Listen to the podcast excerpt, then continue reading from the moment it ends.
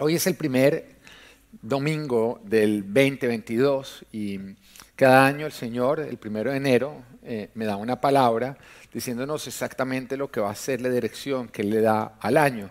Y los que han estado con nosotros por un tiempo pueden testificar que siempre la palabra se ha cumplido con precisión de una manera impresionante. Yo recuerdo una oportunidad en que el Señor nos dijo, este va a ser el año de la expansión. Y hasta ese momento la iglesia no tenía no había bebés en la iglesia. De hecho, había una sola bebita en la iglesia. Y ese año la expansión, nosotros no entendíamos muy bien qué era, pero mire, todo el mundo quedó embarazado. Se prohibieron los abrazos ese año porque todo el mundo quedó embarazado. Siempre de no, pastor, estoy embarazada, estoy embarazada, estoy embarazada. Todo el mundo embarazado. Empezamos a tener problemas con estacionamiento, no de carros, sino de los coches dentro del templo, porque no cabían. Fue un año donde impresionantemente, mire, Full Life no podía haber sido más fértil de lo que fue ese año. El año 2020, por ejemplo, fue un año en el que el Señor nos dijo que tendríamos que arrebatar lo que nos pertenecía.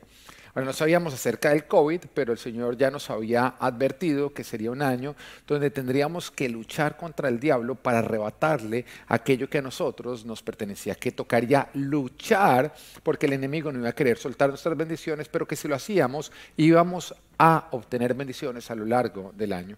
Y creo que fue una muy buena descripción de lo que ocurrió en el 2020. En el 2021 Dios nos dijo que sería un año en el cual nosotros seríamos asombrados por su grandeza. Y ocurrió tanto en este 2021 que yo tengo que decir que por lo menos personalmente fue el año en que yo más fui asombrado por la grandeza de Dios. Ocurrieron lo que ocurre en 10 años, ocurrió en un solo año. Vimos como el Señor bendijo a Full Life en crecimiento de influencia. Antes del 2021 eh, eh, nosotros conocíamos Full Life, pero no éramos conocidos en la ciudad, no éramos conocidos en mucho lugar, pero nuestra pre-influencia creció en gran manera. Mire, cuando arrancó el año, y vino acá Gilberto Daza, y vino Alex Campos, y vino Marcela Gandra. Yo recuerdo que en ese concierto de ellos de pronto dicen, oiga, quiero, queremos darle gracias a los pastores de casa, al pastor Pedro y la pastora Ana María. Yo me volteé a buscar al pastor Pedro y la pastora Ana María porque yo no me podía creer que eso estuviera ocurriendo en la iglesia que nosotros estamos pastoreando. La verdad es que nos asombró. Eh, lo máximo que yo había estado cerca de ellos fue una vez que les compré, que compré un CD de música de ellos y acá teníamos a tres de ellos reunidos. Yo les a Dios, esto es muy grande. Y el Señor nos dijo, apenas estoy comenzando. Y a lo largo del año nos trajo todavía eh, ministros de mayor influencia, nos trajo un Danilo Montero, nos trajo un Marcos Witt. Eh, y finalmente terminó el año trayéndonos acá lo que es el Summit Latino. En otras palabras, todo el que es de influencia, el Señor lo metió usted de influencia, sí, lo metió en ese Summit Latino y tuvimos a Cash Luna, tuvimos a Rodi Gracia. Mejor dicho, mm, se me olvidaron ya todos los nombres de todos los que vinieron. Pero vimos cómo el Señor creció, nos hizo crecer en influencia. No solamente eso, lo que fue el nombramiento que me hicieron como pastor, presidente de la Asociación de Pastores, era algo que, mire, yo me lo hubieran dicho, yo no jamás lo hubiera creído. A mí recuerdo una vez que alguien me decía, ay, el día que te inviten a predicar a la asociación de pastores, y yo lo veía como algo lejano, imposible, y decía, no, nada que ver, yo que lo voy a poder enseñar a pastores. Y resulta que el Señor llega y dice, bueno, quiero que ahora tú seas el, presidente de la Asociación de Pastores del sur de la Florida. Para mí eso fue como, Señor, ¿qué está ocurriendo? Y el Señor simplemente me decía, yo te dije que serías asombrado por mi grandeza. Y toda esta influencia Dios la dio con un propósito. ¿Cuál es el propósito? Toda influencia simplemente es un micrófono. Nos da a nosotros la capacidad de hablar y que otros nos oigan. Y el Señor simplemente dijo, yo te he puesto ahí para que tú hables acerca de mí. Yo te he puesto ahí, los he puesto ustedes ahí, para que de esa manera ustedes usen ese micrófono para predicar mi verdad. Así que todo lo que Dios te ha dado es para hacerlo famoso a Él, para que Él te use como un portavoz suyo y de esa manera su palabra avance. Ahora, para el 2022 le decía, Señor, ¿qué es lo que tú quieres? Ayer estuve todo el día buscando a Dios y el Señor me habló. Pero hoy va a ser una prédica diferente. Va a ser una prédica donde yo se les voy a llevar a los versículos donde el Señor me habló y juntos vamos a ir sacando todo lo que Dios me iba diciendo. Amén. Así que saquen sus Biblias y vamos a jueces capítulo 19 y 20. Mire, si a usted no le gusta leer, hoy sí que le va a pasar aburrido porque vamos a leer. Muchos de ustedes van a leer hoy más Biblia de la que leyeron el año pasado. Amén. El resto decimos, los que no somos perezosos, decimos, amén. Mire, la Biblia es el libro más emocionante que hay. encontramos además todos los temas. Hay romance, hay suspenso, hay, hay acción, todo lo encontramos, hay sexo, todos los temas están metidos en la Biblia. Amén. Lo que pasa es que usted no ha vencido la pereza para ir a encontrar, porque si no estaría ahí pegado, porque es el libro más emocionante que hay. Amén. ¿Quieren más ejercicios o qué? ¿Ah? ¿Quieren ositos?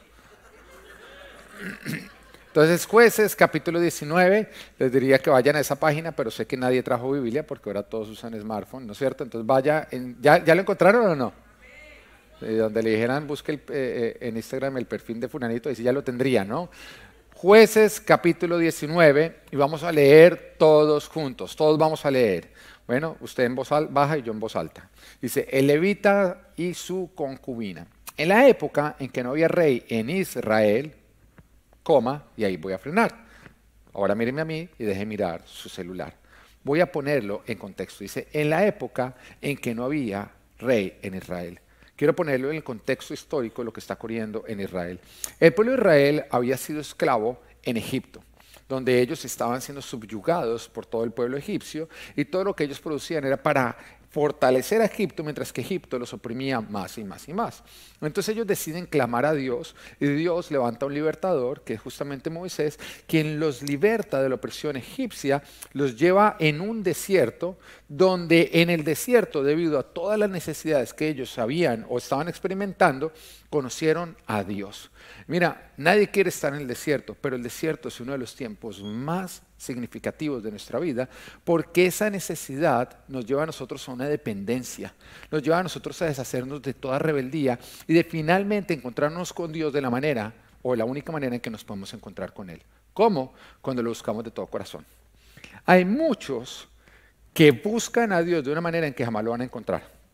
Porque hay muchas personas que dicen, es que yo tengo mi relación con Dios a mi manera.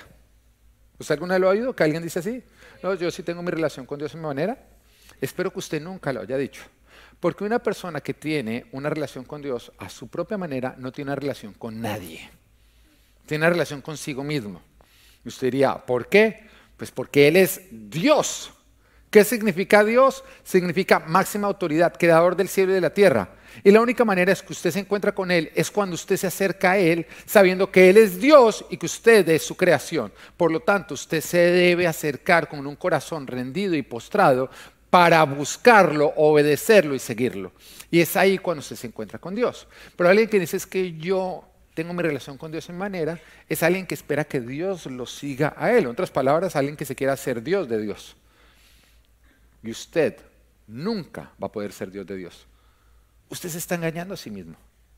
La única manera de nosotros encontrarnos con Dios es cuando rendimos nuestro corazón y lo hacemos a su propia manera. Ahora, la palabra de Dios es clara. Jesús dice, yo soy el camino, la verdad y la vida. Nadie va al Padre sino por medio de mí. La única manera en que nosotros nos podemos encontrar con Dios Padre es a través de Jesucristo. Y la única manera en que usted camina a Jesucristo es cuando usted obedece lo que él dice. El que quiera ser mi discípulo, que se niegue a sí mismo, tome su cruz y me siga. Alguien que no se niega a sí mismo no está siguiendo a Jesús y jamás va a llegar al Padre. El primer requisito es morir a usted. Por lo tanto, alguien que dice, yo tengo mi relación con Dios a mi manera, usted no tiene nada. Usted se está engañando a sí mismo. Porque Jesús dice que toca negarnos. En otras palabras, rinda a su manera y hágalo a la manera de Él. Y en el desierto es, el pueblo aprendió a hacer exactamente eso. Cuando salieron, trataron de hacer las cosas a su manera y se encontraron simplemente con problemas. Pero a medida que iban avanzando en ese desierto, se fueron encontrando con un corazón que se iba rindiendo. Ellos fueron sacando su rebeldía, sacando su idolatría, sacando su yo y por lo tanto se encontraron finalmente con Dios. Y es así, es ahí cuando el pueblo se hizo fuerte. El pueblo fue llevado por Dios al desierto para que conocieran a Dios. Y la única manera de conocer a Dios es cuando tú mueres. ¿A qué? Al yo. Y esta era la época que ellos estaban viviendo. Después de que ellos habían muerto al yo y finalmente estaban conociendo al gran yo soy, entonces el Señor dijo, ahora sí llegó el tiempo de conquistar. Pasan el río Jordán y entran a conquistar todas las promesas que Dios tenía para ellos. Y era justamente lo que ellos están viviendo en ese tiempo. Un tiempo en el cual ya finalmente cada uno tenía su tierra prometida, el cumplimiento de sus promesas, pero también estaban viviendo algo que Dios les había advertido.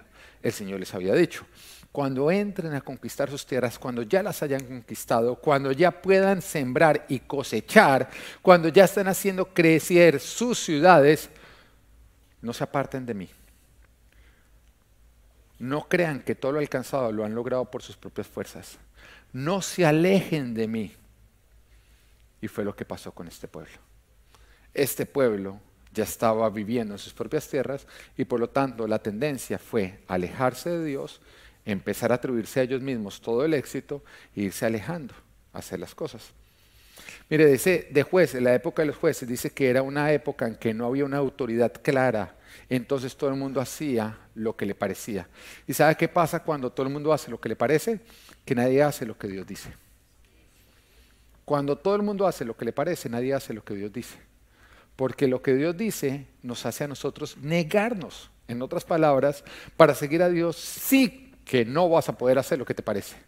Y sí que te va a tocar hacer lo que Él dice. Hacer lo que Dios dice es lo contrario a hacer lo que te parece. Y este pueblo estaba viviendo en una época en que hacían lo que les parecía y no lo que Dios decía. Volvamos otra vez a entrar. Dice, en la época en que no había rey en Israel, un levita que vivía en una zona remota de la región montañosa de Efraín, tomó como concubina a una mujer de Belén de Judá. Pero ella le fue infiel y lo dejó, volviéndose a la casa de su padre, en Belén de Judá. Había estado allí cuatro meses cuando su esposo fue a verla para convencerla de que regresara. Con él llevó a un criado suyo y dos años. Ella lo hizo pasar a la casa de su propio padre, quien se alegró mucho de verlo. Su suegro, padre de la muchacha, lo convenció de que se quedara y él se quedó con él tres días comiendo, bebiendo y durmiendo allí. Mire, lo que había pasado con este hombre es que su mujer le hizo a él lo que el pueblo de Israel le había hecho a Dios. Esta mujer, después de haberse casado, se olvidó del pacto de fidelidad que había hecho con su esposo y se devolvió a vivir la vida que tenía antes de estar casada. El pueblo de Israel también después de haber hecho un pacto con Dios, se olvidó de Dios y empezó a vivir como vivía antes de que Dios los tomara como su pueblo. Y lógicamente con esa decisión se empezaron a manifestar ciertas cosas que somos las que vamos a ver. Dice, versículo 5, al cuarto día madrugaron y él se dispuso a salir. Pero el padre de la muchacha le dijo a su yerno, repon tus fuerzas con algo de comida, luego podrás irte. Así que se sentaron a comer y a beber los dos juntos. Después el padre de la muchacha le pidió, por favor, quédate esta noche para pasarla bien.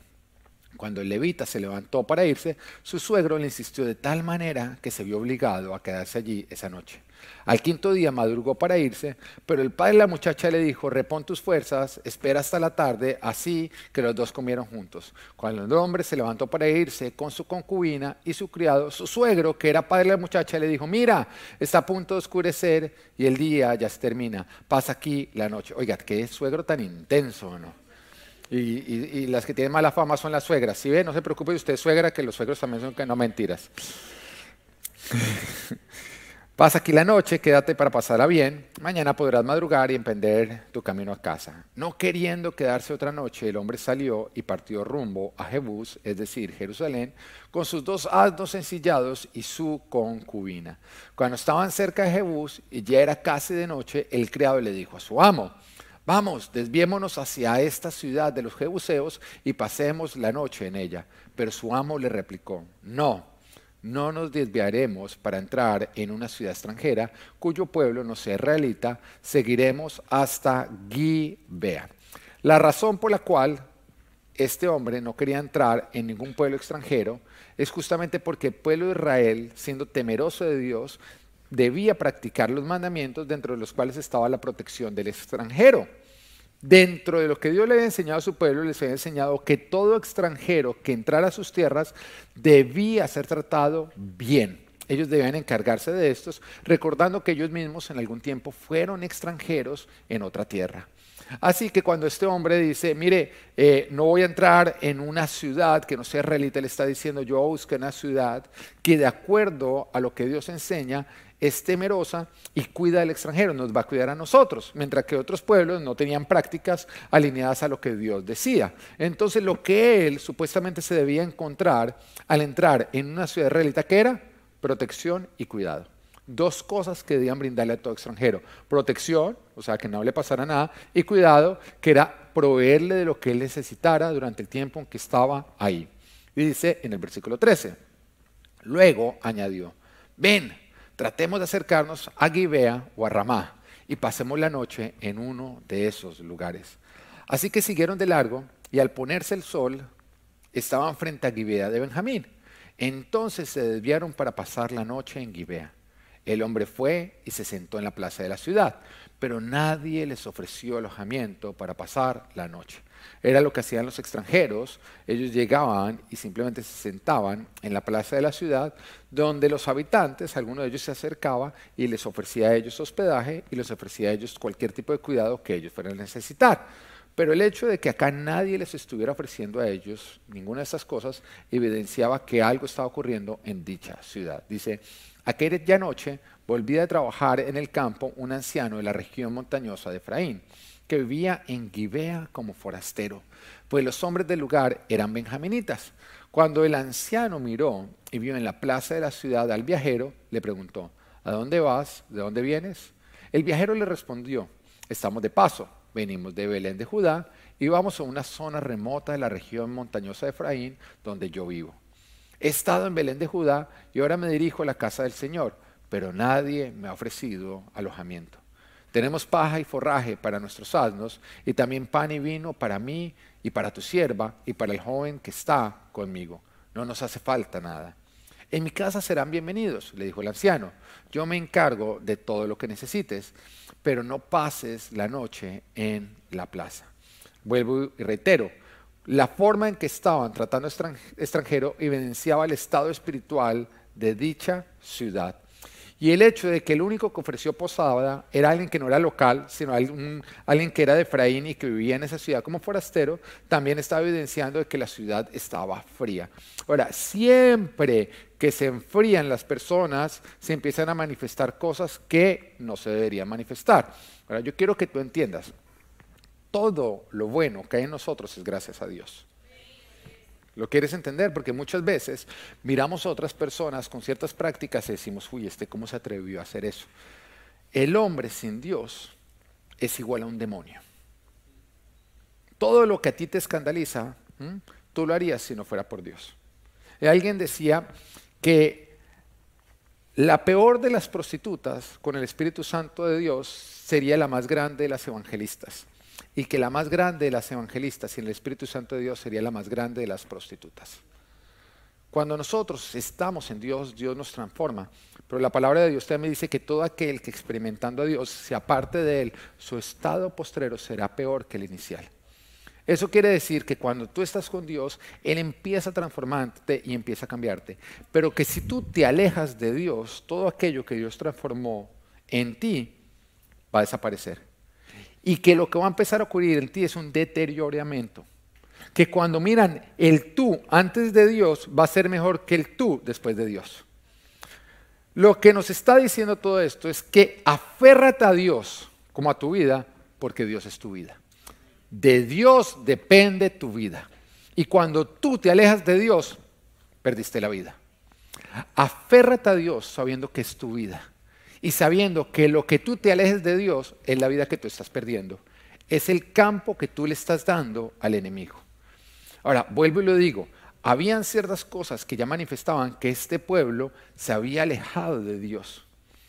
Y cuando se alejan de Dios empiezan a manifestar cosas que no son de Dios. Primero se empezó a manifestar simplemente con algo sencillo que tú podrías decir, bueno, no son hospitalarios, pero todo va de peor en peor. Y continúa diciendo la historia, versículo 21. Así que lo llevó a su casa y dio de comer a sus asnos, y después de lavarse los pies, comieron y bebieron.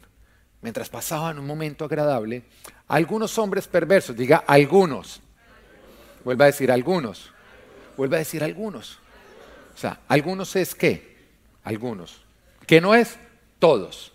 Pero acá nos está dejando ver que algunos, dice algunos, hombres perversos de la ciudad rodearon la casa, golpeando la puerta, le gritaban al anciano dueño de la casa, saca al hombre que llegó a tu casa, queremos tener relaciones sexuales con él. ¿Qué tal la belleza del lugar, no? Tan tiernos. ¿Mm? Bueno, dice, ¿qué es lo que está pasando? Un pueblo que es temeroso de Dios y cuando nosotros miramos en la palabra de Dios de las cosas que más nos advierte que nos tenemos que alejar, ¿es de qué? De la inmoralidad sexual. De hecho, cuando habla de la inmoralidad sexual, nos dice que todos los pecados quedan por fuera de nuestro cuerpo, pero el que peca en inmoralidad sexual, todo eso le queda en su propia carne, en su propio cuerpo. Y sí, toda práctica de inmoralidad sexual, una vez que tú la practicas, te acompaña. Y por eso le es a la persona tan difícil dejar las prácticas de moralidad sexual, porque quedan impregnadas en él. Ahora, inmoralidad sexual es todo uso de la sexualidad por fuera del diseño de Dios. ¿Cuál es el diseño de Dios? Dentro del matrimonio, monógamo y heterosexual. Ese es el diseño de Dios. Ahora, todo lo que se vive dentro del diseño de Dios trae vida y trae bendición. Todo lo que se saca del diseño de Dios, lógicamente, trae muerte y maldición. Vayámonos a Adán y Eva. Volvemos a recordar la historia. Dios los crea. ¿Cuál es el diseño de Dios? Que el hombre nazca, pero no muera. Ahora, usted imagínese eso. Yo creo que ese es el mundo, mejor dicho, que todos nosotros queremos. Porque no hay un acontecimiento que produzca mayor felicidad que el nacimiento de alguien. Si a mí me dicen cuál es el día o cuáles son los días más felices de su vida, yo me tendría que remontar a cuando nacieron mis dos hijos. La felicidad que uno siente cuando nace un hijo, eso no se compara. Pero si yo te preguntara a ti cuál ha sido el peor día de tu vida, tú mencionarías la muerte de alguien o la muerte de algo. Porque tú podrías decir el día que me divorcié, ah, ok, la muerte de tu matrimonio, o la muerte de un ser amado. La muerte es lo más doloroso que nosotros podemos experimentar. Pero Dios nos creó a nosotros con un diseño en el cual nosotros vivíamos, nacíamos, pero no moríamos. Ese era el diseño. Lo que pasa es que el hombre cogió el diseño perfecto de Dios y lo sacó. Se fue por otro lado y decidió pecar, decidió desobedecer. Y entonces entró la muerte donde Dios había diseñado que nada más hubiera vida. Y ahora estamos preocupados porque hay enfermedades, porque hay virus y porque hay todo eso y todavía decimos, ¿por qué si Dios existe ocurre todo eso? Porque el hombre no quiso hacer la voluntad de Dios, sino quiso sacar todo del diseño de Dios y darle un nuevo diseño. Ahora, lo mismo ocurre con la sexualidad. La sexualidad vivida de acuerdo al diseño de Dios dentro del matrimonio, monógamo y, heterosexual, pura vida. Pero cuando tú lo sacas de ese diseño, eso es lo que se llama perversión. Ahora, algunos podrían decir, no, lo llaman, se llama perversión. ¿Sabes qué es perversión? Que se saca del diseño original y se altera eso es algo pervertido, que no está de acuerdo a su diseño natural, sino que fue alterado. Eso se llama perversión. Por lo tanto, todo tipo de sexualidad por fuera del diseño de Dios es perversión sexual. Y la perversión sexual, ¿qué provoca? Muerte y maldición. Ahora estamos viendo un pueblo que está viviendo perversión sexual. Un pueblo que no solamente se están acostando hombres con hombres, seguramente mujeres con mujeres, sino que ya no era suficiente. Ahora violemos a todo el que entra acá. Pero esa misma escena, ¿a usted no les parece un déjà vu de algo que ocurrió antes? ¿Cuándo ocurrió eso? Sodoma y Gomorra. Que la palabra de Dios nos dice que eran unas ciudades prósperas, porque muchas veces la prosperidad que estás teniendo no te deja ver que te estás desviando de Dios, porque hay algunos que cuando ven prosperidad económica creen que Dios está aprobando su mala conducta. Ten muchísimo cuidado, que lo último que el diablo te quita es el dinero. ¿Por qué? Porque se está robando todo lo que verdaderamente vale. Y hay un montón de personas que tienen dinero y sus vidas están destrozadas. Nadie los ama, nadie los quiere, tienen relaciones dañadas con todo el mundo, matrimonios acabados. ¿Tú crees que eso es bendición? ¿Tú crees que eso es prosperidad? Eso es ruina.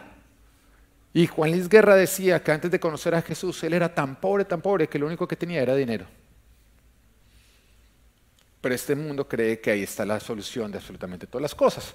Y Sodoma y Gomorra, a causa de que había prosperidad económica, ellos no les importaba perdieron el temor a Dios y empezaron a tener prácticas que iban contrario a lo que Dios decía. Y lógicamente esas prácticas fueron provocando la inmoralidad sexual. Y ahorita te explico por qué ocurre la inmoralidad sexual con todo lo que es un argumento bíblico.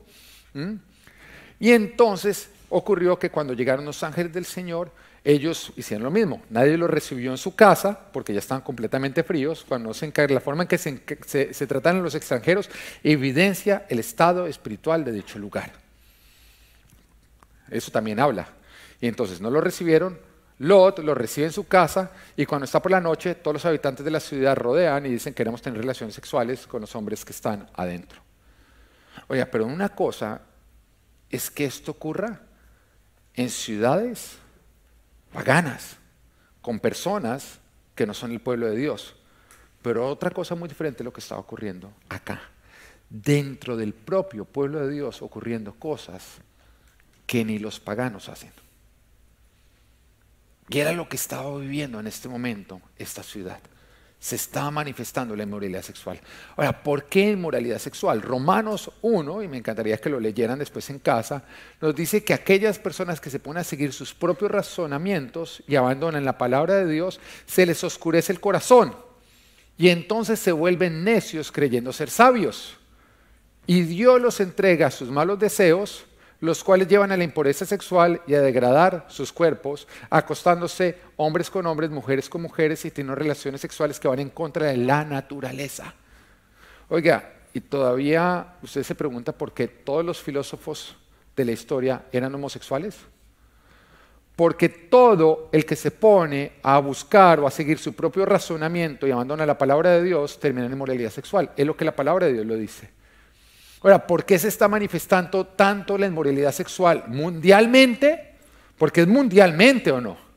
Oiga, busque usted una serie de televisión donde no haya inmoralidad sexual, donde no haya desnudos, donde no haya parejas homosexuales. ¿Es imposible o no? Antes encontrar un desnudo, eso era mejor dicho, no, no, o sea, se vio, una, se vio un hombro. ¿Ah? Hoy en día ni el hombro lo muestran. Cada vez es, las cosas que nos escandalizaban hace 20 años ya parecieran normales, ¿no? Son tan comunes que parecen normales, pero nunca llamen normal lo común, porque es ahí cuando se te enseguece a ti completamente tu corazón. Porque lo normal es lo que Dios crea, todo dentro del diseño de Dios. Y lo anormal es todo lo que se saca de ese diseño, aunque sea común. Y acá la palabra de Dios dice que todo el que se pone a buscar su propio razonamiento abandona la palabra de Dios. mira, mira, mira, lo profundo que es esto. Eso quiere decir que cuando tú vas a tomar decisiones, tú nunca debes estar mirando como yo pienso que, no, que importa lo que tú pienses. Siempre deberías estar diciendo, Dios qué dice al respecto. Dios qué dice. Porque o tú vives de acuerdo a lo que Dios dice o tú vives de acuerdo a lo que tú piensas. Entonces, ten muchísimo cuidado si para tomar decisiones tú te pones a razonar, porque la razón te va a justificar un montón de cosas que Dios condena. El razonamiento es una de las maneras como nosotros entramos al pecado. Y normalmente el que está en el pecado entró allá justificando por medio del razonamiento. El razonamiento es la forma como el diablo te convence a ti que aquello que estás haciendo no es malo, cuando claramente es contra lo que Dios dice. No vivas de acuerdo al razonamiento. Vive de acuerdo a lo que la palabra de Dios dice, aunque tu razón no lo entienda. Obedece a Dios, aunque no lo entiendas. Y todo el que empieza a vivir de acuerdo al razonamiento empieza a vivir como este mundo. Este mundo busca el razonamiento. Y dice que se oscurece el corazón. Y actuando como necios se creen sabios. ¿Describe este mundo o no? ¿Este mundo es, es bruto o no? No, Abra los ojos. Este mundo es bruto. Es totalmente bruto. Nada más mire la forma en que se ha manejado la pandemia. ¿Es bruto o no? Nada más mire los gobernantes que se están eligiendo. El mundo es brutísimo. ¿Estamos de acuerdo? Me encanta esa palabra. ¿No? El mundo es bruto. ¿Y sabe qué? Lo más triste de todo es que se cree sabio. Pero uno que conoce a Dios y conoce su palabra no se da cuenta que el mundo es, no es bruto, es re bruto pero se cree sabio. Y lo más triste es que tú y yo vamos en la misma dirección cuando dejamos de vivir de acuerdo a lo que la palabra de Dios dice y empezamos a seguir nuestro propio razonamiento. Este es un año en que tú tendrás que callar tu razonamiento y sujetarte completamente a Dios para hacer lo que Él diga, aunque tú no lo entiendas. Amén. Entonces dígale al de al lado, mejor sabio que bruto. Así que no sea bruto, sea sabio. No mentira. Bueno. Como les decía, esta escena ya había ocurrido en Soma y Gomorra. Pero ahora vemos un pueblo que se había alejado de la palabra de Dios y se estaba enfriando y lógicamente estaba practicando lo mismo. Así que tú puedes ser más espiritual hoy, pero si tú te alejas de Dios mañana, tú vas a ser peor que un incrédulo. Y vas a terminar haciendo lo que con Dios te escandalizaba, lo vas a ver como algo común. Mire, con mi esposa recuerdo que vimos una vez una familia que empezó a alejarse de Dios y empezó a cambiar todo lo que Dios establecía por su propio racionamiento. Y nosotros, eran de los más encendidos, líderes, todo. Y nosotros empezamos a decirle, miren, y ellos cogían y decían, mire, miren nuestros frutos. Porque la palabra de Dios dice que por sus frutos los reconocerán, nosotros estamos en lo correcto. Y cuando ellos señalaban sus frutos, ellos se referían a su situación económica. Miren mis frutos, miren mis frutos. ¿Tú sabes dónde están hoy en día? No están. Se les acabó absolutamente todo. Bueno, creo que dinero todavía tienen. Pero no sé si tú sepas, pero un billete no sabe abrazar. El diablo les robó lo que verdaderamente valía. Versículo 23. El dueño de la casa salió y les dijo, no, hermanos míos, no sean tan viles, pues este hombre es mi huésped, no cometan con él tal infamia. Miren, aquí está mi hija, que todavía es virgen, y la concubina de este hombre. Las voy a sacar ahora para que las abusen y hagan con ella lo que bien les parezca. Le puedo decir, bruto o no. Bruto. Pero con este hombre no cometan tal infamia. Yo le aseguro que este dijo, me, o sea, la sabiduría de Salomón habló a través mío en este instante. Aquellos perversos no quisieron hacerle caso Así que el levita tomó a su concubina y la echó a la calle. El, mm, el, guache, bueno. Los hombres la violaron y la ultrajaron toda la noche hasta el amanecer. Ya en la madrugada la dejaron ir. Despuntaba el alba cuando la mujer volvió y se desplomó a la entrada de la casa donde estaba hospedado su marido. Allí se quedó hasta que amaneció. Mire, la respuesta del dueño de casa evidenciaba que aunque él no estaba igual que estos perversos, iba en la misma dirección. Y que su discernimiento estaba nublado. Y que creyéndose sabio, estaba volviéndose necio. Bruto. Estaba volviéndose bruto. ¿Por qué? Además que fue la misma respuesta que tuvo Lot, si ustedes recuerdan. Cuando querían violar a los ángeles que estaban adentro, él dijo, no, no, no, más bien saco a mis dos hijas y hagan con ellas también lo que quieran. Dice, ¿cómo alguien va a creer que la solución es sacar a sus hijas o sacar a su esposa para que sea violada? ¿Cómo alguien va a llegar a pensar que esa es la solución ante algo tan perverso? Y la respuesta es que la brutalidad nos hace creer sabios. La palabra de Dios nos dice a nosotros que lo más valioso que nosotros podemos encontrar no son las piedras preciosas, ¿qué es? La sabiduría. ¿Qué es la sabiduría? La sabiduría es nosotros aprender a tomar decisiones guiadas por Dios. Es nosotros vivir de acuerdo a la guianza de Dios. Eso es sabiduría. La sabiduría nos saca de aprietos, la sabiduría prolonga nuestra vida, la sabiduría nos hace crecer lo que tiene que prosperar, la sabiduría nos ayuda a nosotros no ser robados por el diablo. Es la sabiduría. La sabiduría es supremamente importante. Una persona sabia es alguien que logra escuchar a Dios para de esa manera obrar completamente guiado por Dios. Una persona que no es sabia, un necio, un bruto, es alguien que escucha su propio corazón y se deja guiar por su propio corazón, que de hecho antes de nosotros ser cristianos era lo que le decían a ustedes, ¿no? ¿Qué le dice su corazón? Ahora, hay muchos cristianos que todavía me dicen, no es que siento paz, entonces lo voy a hacer. No, no fui porque es que tengo miedo. Ah, ok, o sea, es su corazón el que lo está siguiendo, porque no sé su Biblia, la mía dice que no hay nada más engañoso que el corazón del hombre. En otras palabras, que lo último que usted le pregunta es a su corazón, ¿o no? A lo último que usted le pregunta es a su corazón. Entonces, una persona necia es alguien que obra de acuerdo a lo que su corazón le dice. Una persona sabia es alguien que niega su corazón para escuchar a Dios y obrar de acuerdo a lo que Dios nos está diciendo. Pero la misma Biblia también nos dice que nosotros podemos crecer en sabiduría o crecer en necedad. Y que depende de con quién nosotros nos rodeamos. O sea, la única manera en que tú creces en sabiduría es juntándote con sabios. Y la palabra de Dios lo dice, el que se junta con sabios aumenta su saber. Pero también nos dice que el que se junta con necios aumenta su necedad. ¿Lo estás entendiendo? Eso quiere decir que tu sabiduría nunca es estática, está en crecimiento o en decaimiento, de acuerdo a la gente con la cual tú te estás juntando. Mire, hay algo que es escaso y cada día es más escaso, que es el tiempo. ¿Es escaso el tiempo o no es escaso? El tiempo. Mire, yo recuerdo una Navidad que a mí me regalaron un rompecabezas de dos mil piezas y yo me molesté porque yo dije, hermano, o sea, lo que uno me, sí, lo que me sobraba, tiempo. Voy a hacer rompecabezas. Yo no entiendo cómo alguien hace un rompecabezas de dos mil piezas, pero bueno, es... Hablamos de eso. Hay algunos acá que tienen y me dice, hermano, busque oficio. Bueno, el tiempo es escaso es escaso. Entonces tu tiempo libre, tú tienes que administrarlo de una manera en que tu sabiduría, tu sabiduría aumente, no en que decaiga. Y es por eso que yo siempre digo a las personas cercanas, les digo, mira, usa tu tiempo libre de una manera sabia. El 70% de tu tiempo, úsalo para, para crecer en unidad con tu familia el 70% para que sea una unidad de tu familia. Ahora, con tu familia, te estoy hablando de tu núcleo familiar. ¿Qué tu núcleo familiar es esposo, esposa, hijo menor de 20 años. Ese es el núcleo familiar que tiene que crecer, porque es lo que tú estás empollando para producir buenos ciudadanos a futuro, buenos hijos de Dios. Y el 70% debe crecer en esa unidad.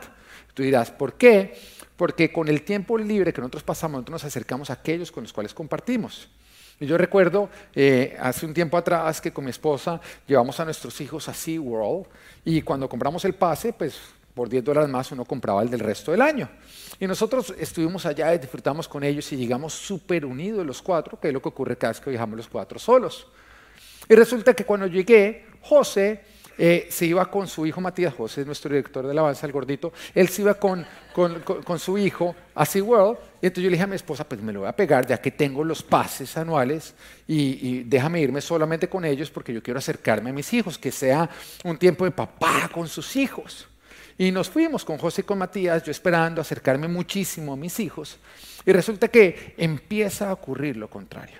Nos vamos a montar en la montaña rusa y entonces en los carritos serían de a dos, y entonces lógicamente Natán y Matías quieren irse en su carrito juntos, y de pronto yo voy a coger a Abel, y Abel me mira y me dice como que no, y coge a José y se monta con José, y yo solo como una almohábana en el carrito.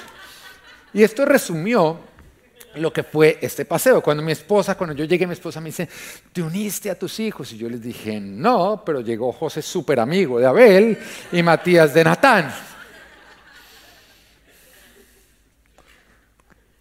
¿Y qué pasa cuando el tiempo libre tú lo usas es para salir con otras parejas, con otras familias? Que tu esposa se une a ellos, que tu esposo se acerca a ellos, que tus hijos se acercan a ellos, pero el núcleo familiar se debilita. Yo recuerdo que mi papá siempre a nosotros eh, nos sembraba eso, porque nosotros veíamos como la mayoría, el 70% de nuestras vacaciones las pasábamos solo nosotros, con nadie más. Y nosotros decíamos, pero ¿por qué nos vamos con otras familias, con los tíos, con los abuelos? ¿Por qué nos vamos con ellos? Y mi papá siempre decía, porque tenemos que acercarnos entre nosotros. Y siempre señalaba esas, esas, familias que para salir de vacaciones tenían que irse con otros. Y mi papá decía, ellos no están sembrando en cercanía, sino en lejanía, y esa familia no va a prevalecer. Y lo cierto es que varios de ellos, tres familias, terminaron desintegradas. Así que el 70% de tu tiempo libre, úsalo para acercarte a aquellos con los cuales tú tienes que ser uno. Hay muchos que desde la luna de miel no salen a solas con sus esposas y todavía se preguntan por qué el matrimonio no está bien. No, hay muchos que ya se sienten incómodos. No, mija, nos vamos de vacaciones. ¿Quién? ¿Los dos solos? No, qué mamera. Aburrirse porque ya ni siquiera saben relacionarse. Ahora, el 70% es para acercarte de aquellos que tienes que estar más cerca. El otro 30% de tu tiempo libre debe ser para crecer en sabiduría. Porque siempre que tú compartes con alguien, el, eh, el sabionómetro, el o aumenta o disminuye. Cuando tú te sientas a pasar el tiempo con necios, tu sabiduría baja y tu necedad aumenta. Aunque tú no te des cuenta, la palabra de Dios lo dice o no. El que se junta con sabios, sabios aumenta su saber. El que se junta con necios se le pega a lo necio. Siempre que tú compartes con alguien, o te haces más sabio o te haces necio. Ahora, el problema es que los necios sí que son chévere pasar tiempo con ellos, ¿o no? ¿Ah? Lo hacen reír a uno. ¿Ah? Muchas veces pueden ser las mejores compañías, no, las mejores no, las más agradables, pero las peores compañías. Entonces, siempre que tú vas a usar ese 30%, úsalo, úsalo con celo. Con celo. Y, acá le quiero decir a los hombres, mira, tú sales con otra pareja y la estás pasando rico y estás desarrollando una amistad. Déjame decirte que el día que tú pelees con tu esposa, tu esposa va a pedir consejo a esa mujer. ¿Estás oyendo? Y le va a contar, estoy peleando, y esa mujer es la que le va a dar consejo a tu esposa. Así que sé sabio en las amistades que tú tienes. Y el día que tus hijos se van en aprietos, ¿sabes a quién le van a pedir consejo? Ese amiguito con el cual ellos eh, compartían. Así que júntate con parejas con las cuales el día que tú tengas un problema con tu esposa, tú quieras que tu esposa busque consejo en ellos. Que cuando tus hijos entren en aprietos, ellos busquen consejo en ellos. Busca eso, rodearte de sabios. Y la otra vez me decía un líder de la iglesia, dije, mire, pastor, desde que, desde que nosotros somos líderes de la iglesia, yo le dije a mi esposa, de ahora en adelante, nosotros solamente vamos a tener amistad íntima con personas que también tengan un liderazgo que estén por encima. De ahora en adelante solamente crecemos en sabiduría. Y yo miré a esta persona y sabes qué, yo la felicité, yo le dije, tú vas por muy buen camino, tu familia va por muy buen camino, porque ustedes van a crecer en sabiduría. Ahora, la palabra de Dios nos dice a nosotros, todo el tiempo nos dice acerca de las relaciones, que seamos intencionales en las relaciones que tenemos. Y sabes que lo más triste, que no somos intencionales, si no dejamos que ocurran producto o resultado del azar. Sin darnos cómo son amigos. No, sin darme cuenta terminamos acá íntimos amigos. ¿Ah? Como si algo que ocurriera resultado del azar pudiera llegar a ser bueno. Es intencional. De coger y decir, sí, sí, sí, acá me río, pero sabes que acá crezco. Y de pronto aquellas que creces, una relación que va a exigir más de ti, más de negarte para poderse desarrollar, pero es la que te ayuda a crecer en sabiduría. Acá nos estamos dando cuenta, alguien que llegó de Efraín, que todavía tenía muchos componentes o todavía tenía muchas manifestaciones de un temor a Dios, pero que por andar con necios se le había nublado su corazón y estaba orando como un necio creyendo ser sabio. ¿Y quién se veía afectado ante esto? Hija. Porque siempre tu familia va a pagar por tus errores, por tus malas decisiones. Cuando por la mañana su marido se levantó y abrió la puerta de la casa, dispuesto a seguir su camino, vio allí a su concubina, concubina, tendida a la entrada de la casa y con las manos en el umbral. Levántate y vámonos, le dijo, pero no tuvo respuesta. Este tipo era un guache de aquí a Pekín. Entonces el hombre la puso sobre su asno y partió hacia su casa. Cuando llegó a su casa, tomó un cuchillo y descuartizó a su concubina en doce pedazos después de lo cual distribuyó los pedazos por todas las regiones de Israel. Todo el que veía esto decía, nunca se ha visto ni se ha hecho semejante cosa, desde el día en que los israelitas salieron de la tierra de Egipto. Piensen en esto, considérenlo y díganos qué hacer. Mire, Israel estaba dormido. ¿Por qué andaban dormidos? Porque cada uno andaba disperso buscando su propia tierra su propia prosperidad, sus propios intereses. En otras palabras, se han alejado de Dios sin darse cuenta, porque el último que se va a dar cuenta de que te alejaste de Dios eres tú. es el último. Mire, gente que deja venir a la iglesia y uno se la encuentra y uno le dice, mira, ¿por qué te alejas de Dios? ¿Y sabe qué responden? No, yo no he vuelto a la iglesia, pero con Dios estamos súper bien. Si ves, tú eres el último que no te has dado cuenta de lo lejos que estás de Dios. Porque creer que estás bien con Dios cuando vienes a la iglesia es una mentira, es un engaño. Es vivir a Dios a tu manera, no a su manera. Por lo tanto, no estás con nadie. Las cosas son a su diseño o no son. Y lastimosamente, Israel estaba tan dormido, enfocado en sus propias cosas que han descuidado las de Dios y el enemigo se les había metido y ahora estaba haciendo sus estragos. Mira, el Señor te dice que no te quedes dormido, que no te duermas mientras que el diablo te roba. Mantente despierto. Capítulo 20, los israelitas derrotan a los benjaminitas. Dice, todos los israelitas, desde Dan hasta Berseba, incluso los de la tierra de Galaad, salieron como un solo hombre. Diga, como un solo hombre. No, no, vamos a repetir hasta que lo digan bien. Como un solo hombre. Como un solo hombre. ¿Cómo qué?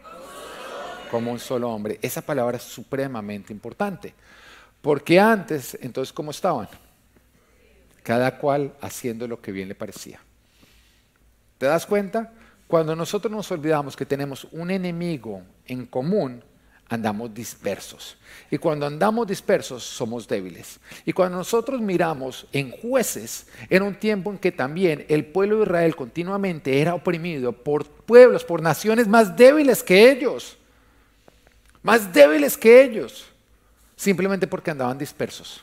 Y la forma que Dios los libertaba era levantando un caudillo, un juez, un libertador, alguien que los unía. Cuando ellos se hacían un solo hombre, eran invencibles, pero cuando andaban dispersos, cada cual haciendo lo que bien le parecía, eran débiles.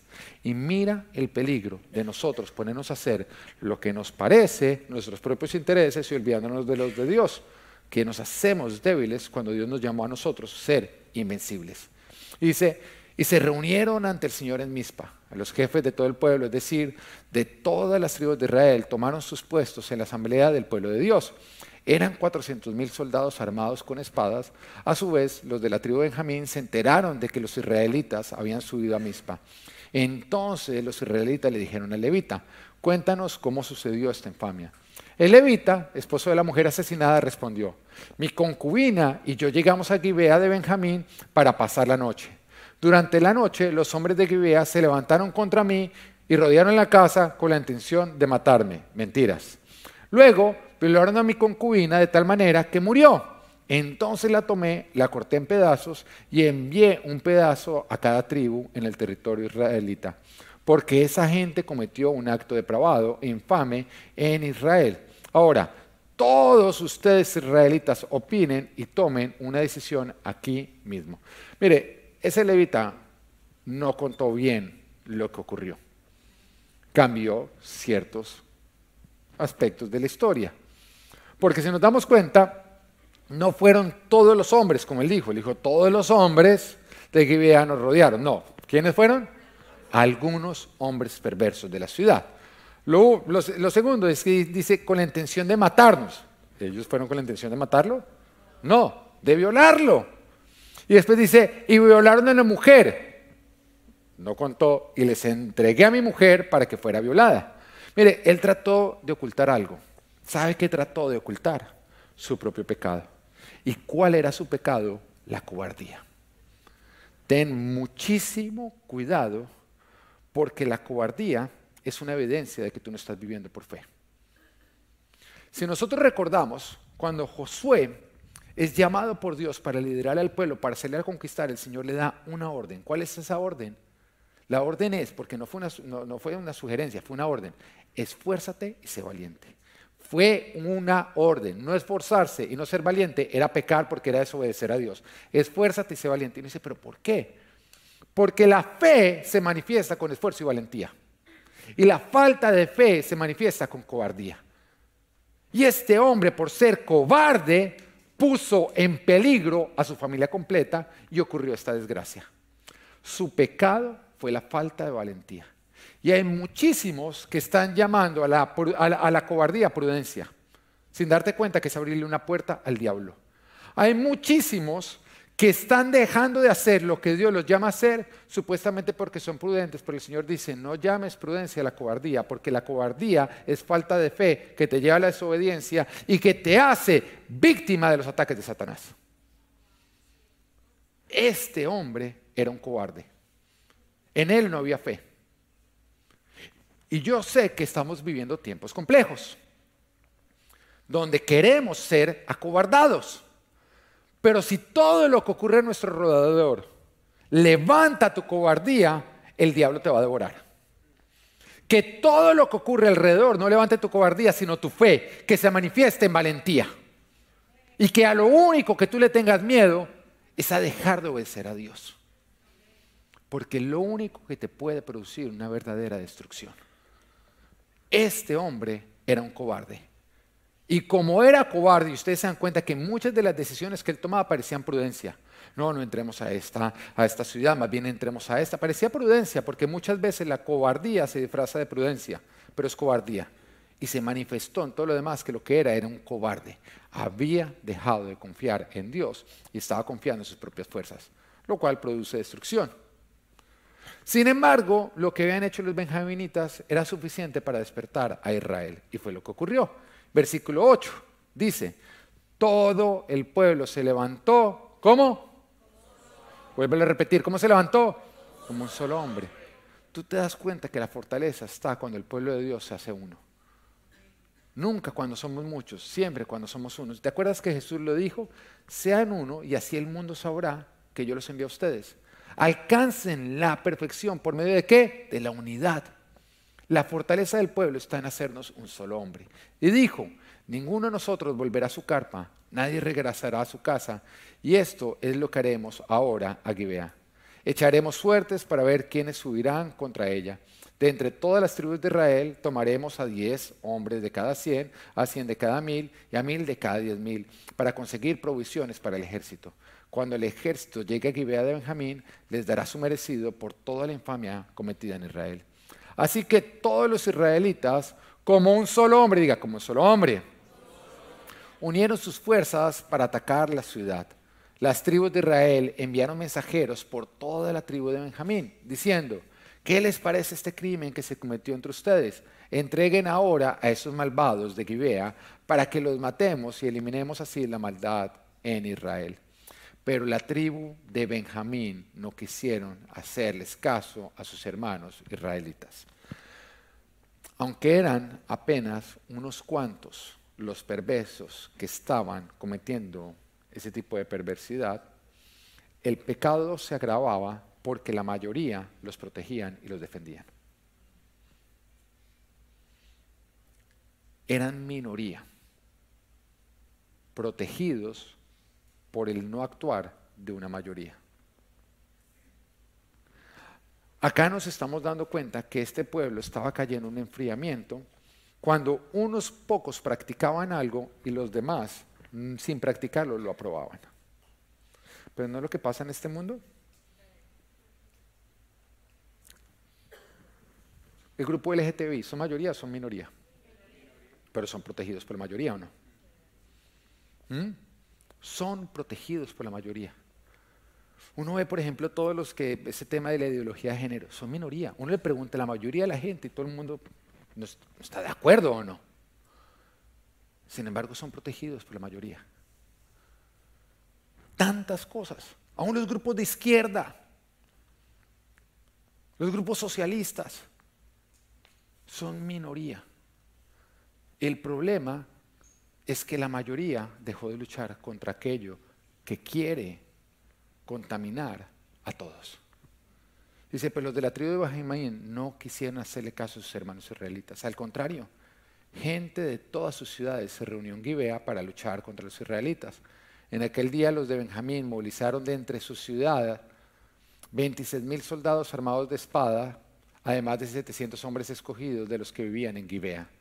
Entre todos ellos había 700 soldados escogidos que eran zurdos, todos ellos capaces de lanzar con la onda una piedra contra un cabello sin errar. Ahora, miremos lo absurdo de lo que está ocurriendo. Los hombres que venían cometidos infamia eran unos cuantos, minoría, ¿no? Pero están defendidos, están siendo defendidos por la mayoría. Que, vuelvo y le digo, es muy parecido a la realidad de lo que está ocurriendo. Y uno dice, ¿por qué? Muy sencillo, porque una minoría unida mueve más que una mayoría dispersa.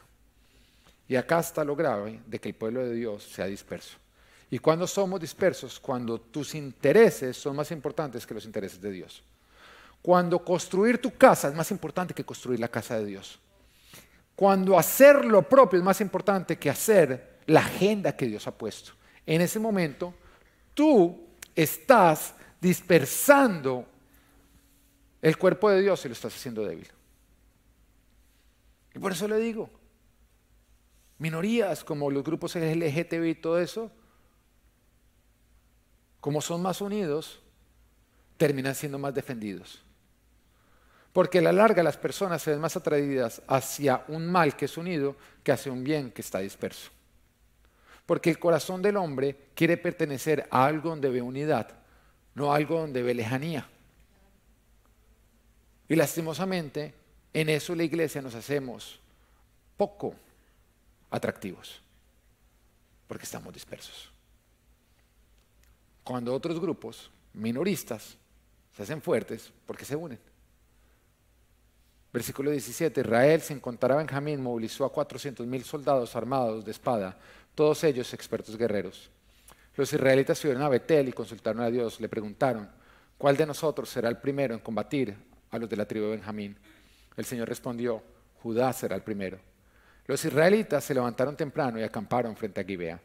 Salieron a luchar contra los de Benjamín y frente a Gibea se dispusieron contra ellos en orden de batalla. Pero los de Benjamín salieron de Gibea y abatieron aquel día a 22 mil israelitas en el campo de batalla. Los israelitas se animaron unos a otros y volvieron a presentar batalla donde se habían apostado el primer día, pues habían subido a llorar en presencia del Señor hasta el anochecer y le habían consultado. Debemos subir y volver a luchar contra los de Benjamín, nuestros hermanos. Y el Señor les había contestado, suban contra ellos. Fue así como Israel se acercó fue así como los de Israel se acercaron a Benjamín el segundo día. Los de Benjamín salieron de Gibea para combatirlos, abatiendo esta vez a 18 mil israelitas más, todos ellos armados con espadas. Tú te das cuenta que los primeros dos ataques que llevó a cabo el pueblo de Israel, a pesar de ser mayoría numérica, sufrían estragos. Estamos hablando que 400 mil atacaban a 26 mil y perdían. Y uno dice, ¿por qué? ¿Por qué si somos más otros que son menos están avanzando y nos están aniquilando. ¿Qué es lo que está ocurriendo? Y continúa diciendo, entonces los israelitas con todo el pueblo subieron a Betel y allí se sentaron y lloraron en presencia del Señor. Ayunaron, diga ayunaron, aquel día hasta el anochecer. Presentaron al Señor holocaustos y sacrificios de comunión. Después consultaron al Señor, pues en aquel tiempo estaba allí el arca del pacto de Dios. Y Finés, hijo de Eleazar y nieto de Aarón, ministraba delante de ella. Preguntaron, ¿debemos subir y volver a luchar contra los de Benjamín, nuestros hermanos, o nos retiramos? El Señor respondió, suban, porque mañana los entregaré en sus manos. Israel tendió una emboscada alrededor de Gibea. Al tercer día subieron contra los de Benjamín y se pusieron en orden de batalla contra Gibea, como lo habían hecho antes. Los de Benjamín salieron a su encuentro y se vieron obligados a alejarse de la ciudad. Comenzaron a causar bajas entre los israelitas, como en las ecuaciones anteriores, y alcanzaron a matar a unos 30 hombres en el campo abierto y por el camino que lleva a Betel y también por el que lleva a Gibea. Los benjaminitas decían, los estamos derrotando como antes, pero los israelitas decían, huyamos para que se alejen de la ciudad hasta los caminos. De pronto, los israelitas cambiaron de táctica y presentaron batalla en Baal Tamar, y los israelitas que estaban emboscados salieron a atacar al oeste de Gibea. Diez mil de los mejores guerreros de Israel lanzaron un ataque frontal contra Gibea. Y fue tan intenso el combate que los benjaminitas no se dieron cuenta de que la calamidad se les venía encima. El Señor derrotó a Benjamín delante de Israel y aquel día los israelitas mataron a 25 mil cien hombres de la tribu de Benjamín todos ellos armados con espadas. Allí los de Benjamín cayeron en cuenta de que, les, de que habían sido vencidos. Los hombres de Israel habían cedido terreno delante de Benjamín, porque confiaban en la emboscada que habían tendido contra Gibeá. De repente, los hombres que habían estado emboscados asaltaron a Gibeá y se desplazaron y mataron a filo de espada a todos los habitantes de la ciudad. Los israelitas habían acordado con los que estaban emboscados que cuando estos levantaran una gran nube de humo desde la ciudad, los hombres de Israel volverían a la batalla. Cuando los de Benjamín comenzaron a causar bajas entre los israelitas, matando unos 30, se decían, los estamos derrotando como en la primera batalla. Pero cuando la columna de humo comenzó a levantarse de la ciudad, los de Benjamín se dieron vuelta y vieron que el fuego de la ciudad entera subía al cielo. En ese momento atacaron los israelitas y los hombres de Benjamín se aterrorizaron al darse cuenta de que la calamidad se les venía encima. Así que huyeron ante los israelitas por el camino del desierto. Pero no pudieron escapar de la batalla, pues a los que salían de la ciudad los abatieron allí. Rodearon a los de Benjamín, los persiguieron y los aplastaron con facilidad en las inmediaciones de Gibeá, hacia el lado oriental. Cayeron 18 mil de la tribu de Benjamín, todos ellos guerreros valientes. Cuando se volvieron y huyeron hacia el desierto, a la peña de Rimón, los israelitas abatieron a cinco mil hombres junto a los caminos. Continuaron persiguiéndolos hasta Gidón y mataron a dos mil más. Aquel día cayeron en combate 25 mil soldados benjaminitas armados con espada, todos ellos guerreros valientes. Pero 600 hombres se volvieron y huyeron por el desierto hasta la peña de Rimón, donde permanecieron cuatro meses. Los israelitas se volvieron contra los de Benjamín y mataron a filo de espada a los habitantes de todas las ciudades, incluso a los animales, y destrozaron todo lo que encontraron a su paso. También les prendieron fuego a todas las ciudades. Mira, cada derrota y cada golpe que recibía el pueblo de Israel los llevaba a ellos a despertar y a buscar más a Dios. Y uno dice, ¿por qué el Señor permitió que en los primeros dos ataques ellos sufrieran pérdidas? Para que despertaran. Y nos damos cuenta que en la primera oportunidad le preguntaron a Dios, Señor, ¿y quién debe ir primero? Oye, pareciera que eso es bueno, ¿no? Porque finalmente volvieron a depender de Dios. Le preguntaban y permitían que Dios fuera el que los guiara. Sin embargo, ¿fue suficiente? No. Hay muchos que creen que porque oran y le piden a Dios guianza, ya están en los caminos de Dios. Pero no es suficiente. Ahora, lo segundo que ocurrió es que ellos buscaron y lloraron. Y acá nos damos cuenta que no solamente había una acción, sino también había corazón. En otras palabras, tenían buenas intenciones, querían hacer lo bueno. Sin embargo, tampoco fue suficiente. ¿Por qué? Dicen que el camino al infierno está lleno de personas con buenas intenciones. Las buenas intenciones es tener un corazón de tú quieres hacer lo correcto, pero a la larga, si tú no lo haces, no sirve. Y no son buenas intenciones, es estar alineado a Dios. Ahora, en la tercera oportunidad ya las cosas cambiaron. Nos dice que lloraron, donde ellos sí metieron su corazón. Nos dice que ayunaron, donde también involucraron su espíritu. Y que presentaron holocaustos y sacrificios de comunión. Nos dice que consultaron a Dios. Pero para hacerlo, en esta oportunidad, hicieron uso del arca. Fueron ante el sumo sacerdote, que era lo que Dios había establecido, y que volvieron al diseño que Dios les había entregado a través de Moisés.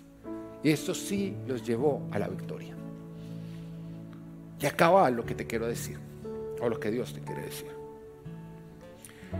El pueblo había dejado de buscar a Dios a la manera de Dios y lo había empezado a buscar de acuerdo a su propia comodidad. De acuerdo al diseño de Dios, ellos debían ir a donde estaba el arca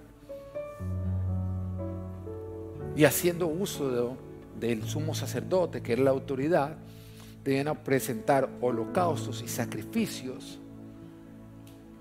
y por medio de esta manera consultar a Dios.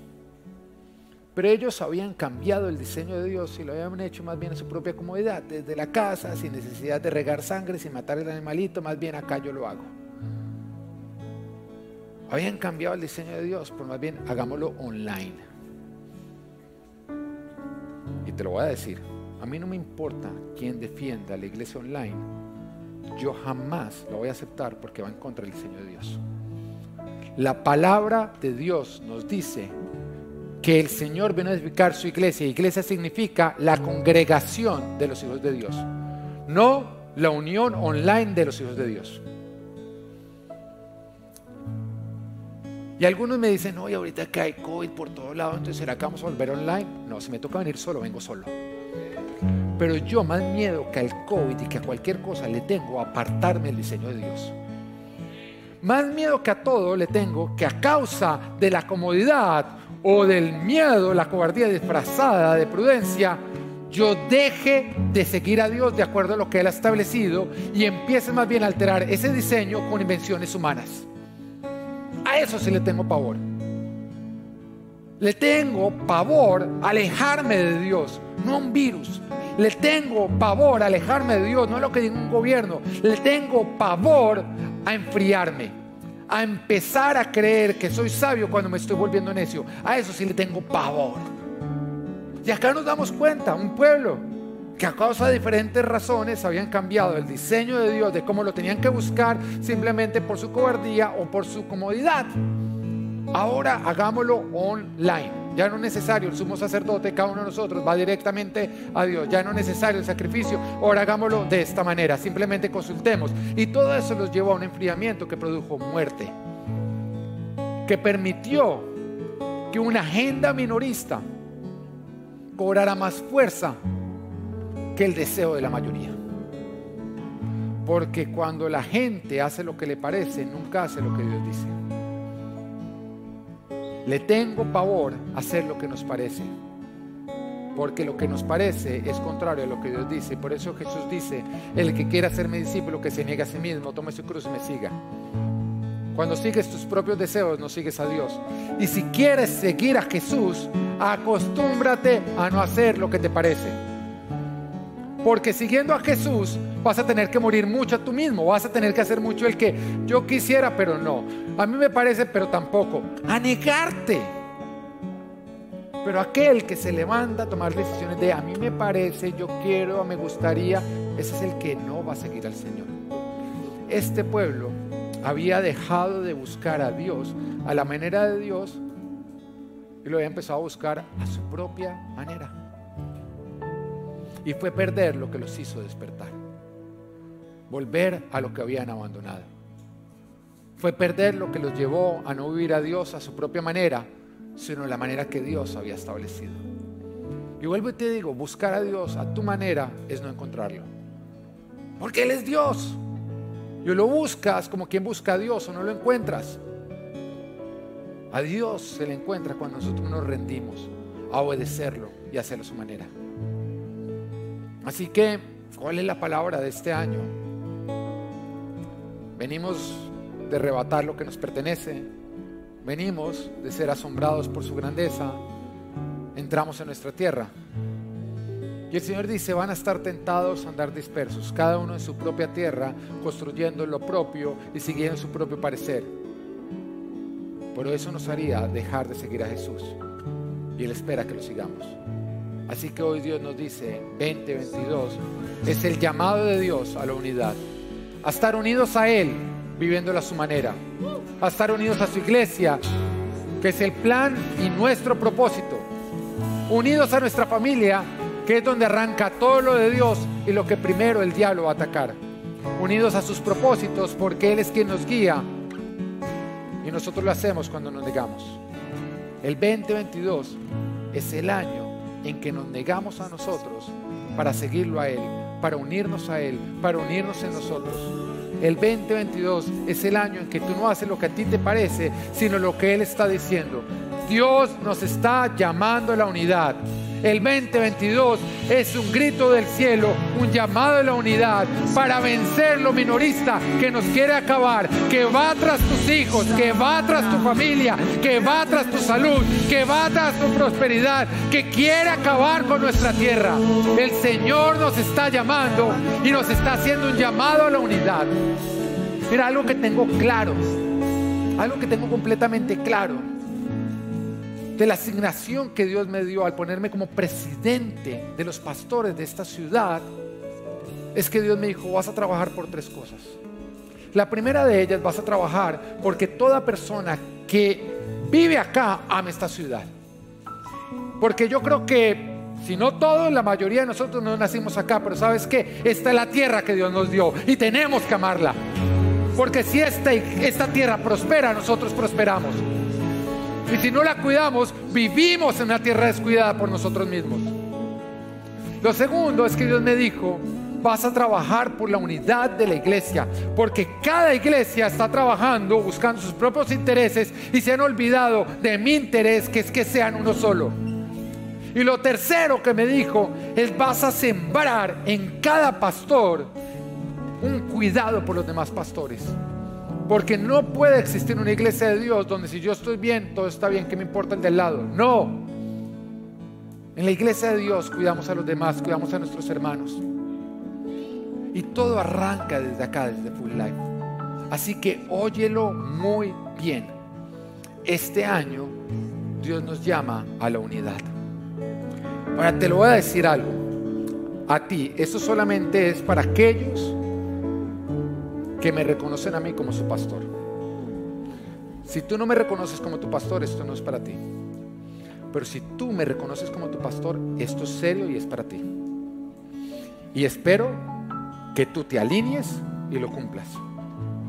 Porque si soy tu autoridad, quiere decir que cuando Dios habla, tú obedeces.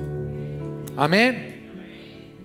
El próximo domingo arrancamos un ayuno, porque te das cuenta cómo el pueblo arrancó con ayuno, de 21 días. Este es un ayuno en el que yo espero que todos los que a mí me consideran como su pastor lo hagan. Todos los que me consideran como su pastor lo hagan, sin excusas. Y no es un ayuno a tu manera, no, es un lo vamos a hacer todos igual. Todos igual. Porque cuando tú empiezas a decir, yo no lo voy a decir, yo lo voy a hacer allá, empiezas justamente a estar disperso. Y el Señor a que nos llamó a la unidad. Y la única manera en que muchos vamos a ser uno es cuando nos negamos todos, ¿o no? Entonces llegó el tiempo de negarnos. Y así arranca el ayuno, negándonos. Ahora, ¿qué vamos a ayunar? Vamos a ayunar todo tipo de carnes rojas.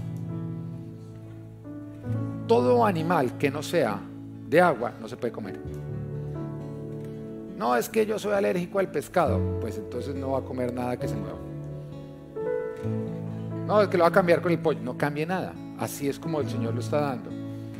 No, que es que yo me voy de vacaciones, entonces voy a cambiarle esto. No, no, no, el ayuno ya arrancó los 21 días y vamos a estar todos ayunando al mismo tiempo. Haga los sacrificios que tengan que hacer.